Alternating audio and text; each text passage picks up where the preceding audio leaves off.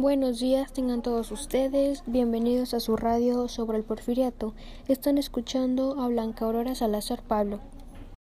Buenos días. El día de hoy, el equipo de radio sobre el porfiriato les presentará acerca de cómo fue la economía y sociedad en el porfiriato.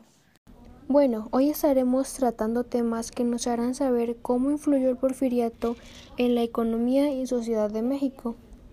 Bueno, empezaremos a hablar sobre los sectores que se desarrollaron durante este periodo muy significativo para México. Pues mira, aquí lo principal son los sectores, ¿no?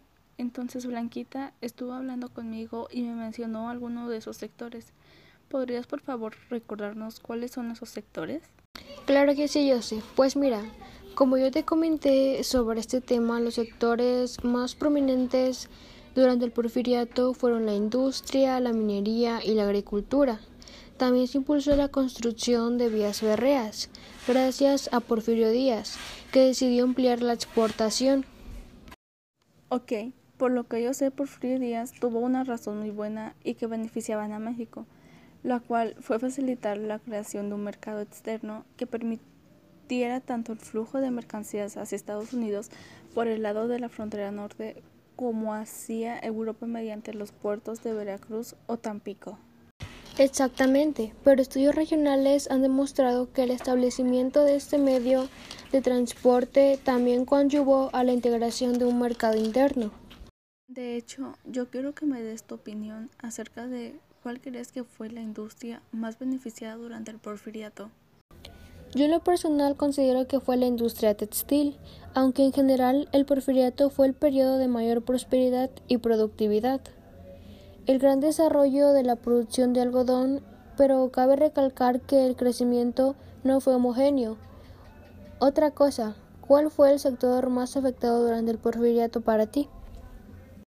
No sé tú qué piensas, pero yo creo que fueron los proletarios, que son los obreros de las empresas nacionales y extranjeras en fábricas e industrias, así como los campesinos, peones de las haciendas latifundios y plantaciones. Sí, sobre todo los campesinos que como ya dijiste eran los peones.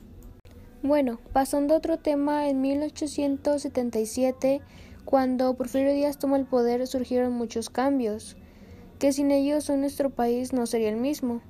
Uno de los cambios fueron los medios de comunicación.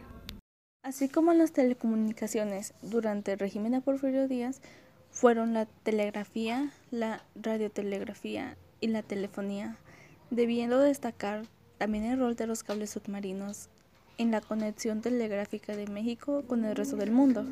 Ok, entonces para ti yo sé que medio de comunicación tuvo su auge durante el porfiriato. Mi conocimiento, el telégrafo, las líneas telegráficas alcanzaron más de 40.000 kilómetros de longitud y más de 40 oficinas en todo el país debido a la fuerte inversión extranjera por la que abogaba el mandatario. Apoyo tu opinión. Daré mi opinión acerca de los medios de transportes. Se reflejó sobre todo en los carruajes tirados con mulas o caballos. Pronto dejaron su lugar al ferrocarril, a los tranvías eléctricos y a los vehículos automotores. Exactamente. Hasta el siglo XIX, el medio de transporte más común había sido la carreta y el carruaje, pero en los tiempos de la revolución industrial se habían convertido en un obstáculo para los fines comerciales y productivos, ya que eran lentos, ineficientes y era caro de utilizarlos. Yo quiero hablarte de un tema muy relacionado con los beneficios que aportó el ferrocarril a la inversión extranjera. Bueno, yo quiero darte mi breve explicación sobre este tema. Adelante, José, te escuchamos. Lo que tengo entendido, el capital extranjero dominaba casi de manera absoluta la minería, la explotación petrolera, la banca y los ferrocarriles.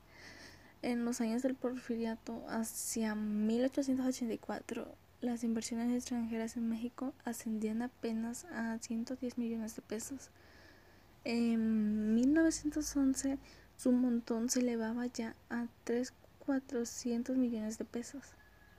Sin embargo, cuando sobrevino la crisis del comercio mundial, se contrajo la demanda externa y cayeron los precios internacionales, con el resultado negativo para México, ya que se redujeran las exportaciones en mayor medida que las importaciones.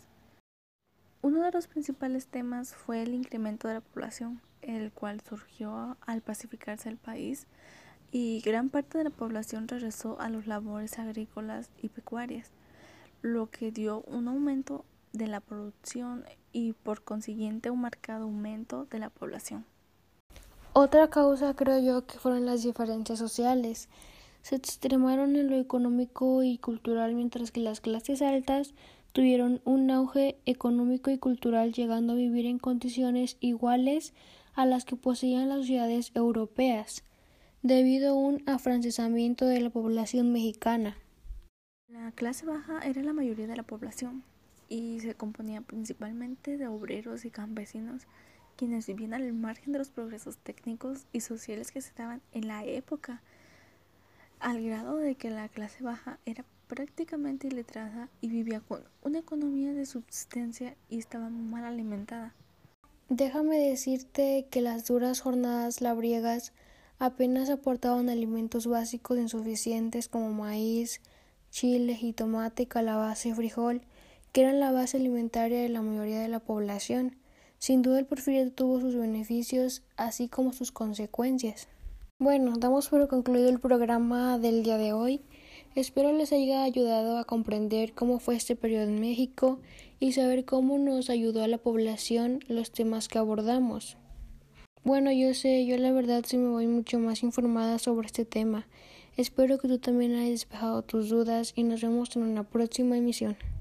Digo lo mismo, Blanquita. Esperaré con ansias volver a discutir temas del pasado que debemos tener presentes. Hasta la próxima. Esto fue su radio sobre el porfiriato.